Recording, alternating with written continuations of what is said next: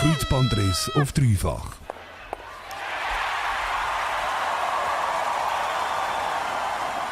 Der Thomas Elmiger, er ist Redaktionsleiter von der Webseite energieexpert.ch und arbeitet in der Energieberatung von der Elektrizitätswerk vom Kanton Zürich. Sprich, er kennt sich wirklich gut damit aus, was die Ökologie von E-Bikes betrifft. Er hat uns aber auch können sagen, wie gesundheitsfördernd E-Bikes wirklich sind. Dazu gibt es Studien, ob E-Bikes gesundheitsfördernd sind die kommen zum Schluss, dass äh, durch das, dass die Leute eher motiviert sind, um sich an der frischen Luft zu bewegen und um sich überhaupt zu bewegen, dass da durchaus eine gesundheitsfördernde Wirkung vorhanden ist. Man sagt aber eine Viertelstunde am Stück, äh, wo man Bewegung hat und das kommt auf die Intensität von, von der Bewegung nicht groß drauf an, ob ich spazieren oder joggen oder Velo fahren. Äh, solange ich mich selber bewege, tue ich etwas Gesundes und etwas Gutes für mich und da zählen die E-Bikes durchaus dazu, zu bewegungsfördernden Programmen die man kann. E-Bikes motivieren also Leute, die davor vielleicht nicht viel Bewegung hatten, eher etwas zu machen. Das ist sicher ein grosser Pluspunkt. Und Bikefahren ist viel gelenkschonender als beispielsweise Joggen. Darum erstaunt es auch nicht, dass E-Bikes immer beliebter werden. Auch die Corona-Pandemie hat den E-Bike-Boom noch bisschen angeheizt. Fakt ist aber auch, dass 2019 366 Personen durch einen E-Bike-Unfall schwer verletzt worden sind oder sogar gestorben sind. Mir als Bikerin ist in den Bergen vor allem aufgefallen, dass sich E-Biker eher ein bisschen überschätzen. Es ist sicher nicht nur in den Bergen so, sondern das ist auch in der Stadt so und auf dem Land, dass mit E-Bikes tendenziell mehr Unfälle passieren als mit ähm, anderen herkömmlichen Velos, weil sich die Leute noch daran gewöhnen mit dieser Geschwindigkeit und der Zusatzpower, die man da zur Verfügung hat, umzugehen oder sie wagen sich vielleicht auch in ein Terrain vor, wo sie jetzt mit Muskelkraft nicht angegangen wären.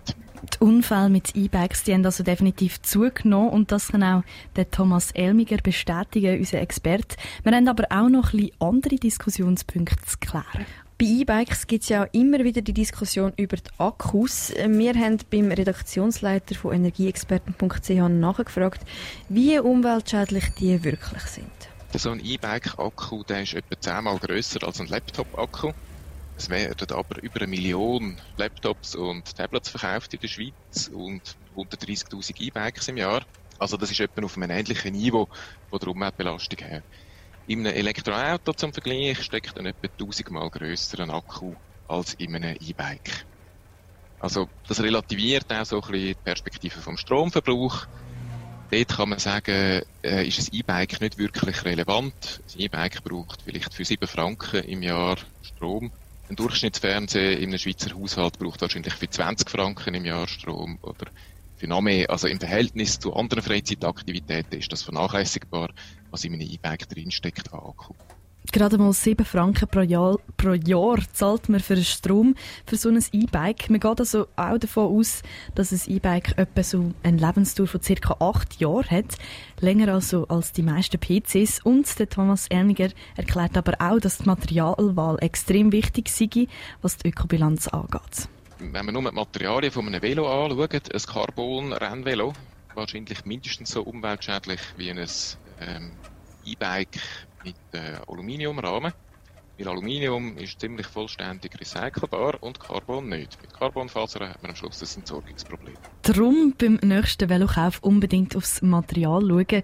Wichtig ist bei einem E-Bike-Kauf auch, dass man darauf schaut, dass zum Beispiel das E-Bike in der Schweiz oder in Europa produziert worden ist und dass man auch ein bisschen auf Qualität achten tut, damit das E-Bike auch möglichst lang hebt. Wir haben den Thomas Elmiger noch gefragt, was das eigentlich ein E-Bike aus ökologischer, nein, beziehungsweise wenn das ein E-Bike aus ökologischer Sicht Sinn macht. In Sachen Kosten ist ein E-Bike auf den ersten Blick nämlich sehr teuer. Gute E-Bikes für die Stadt zum Beispiel kosten zwischen 2000 und 2500 Franken, also nicht gerade so ein Schnäppli.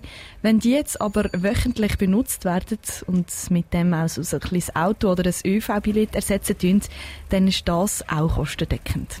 Ein E-Bike ist ein sehr ein effizientes Verkehrsmittel für kurze bis mittlere Distanzen. Und dort steht es in Konkurrenz mit Auto, TÜV, Verbrennermotoren, aber natürlich auch mit dem ÖV. Und jetzt, je nachdem, wie man rechnet, ist ein E-Bike ähm, vielleicht rein von der bewältigten Strecke und von, für den Transport von einer Person ökologischer als der Zug oder auch nicht.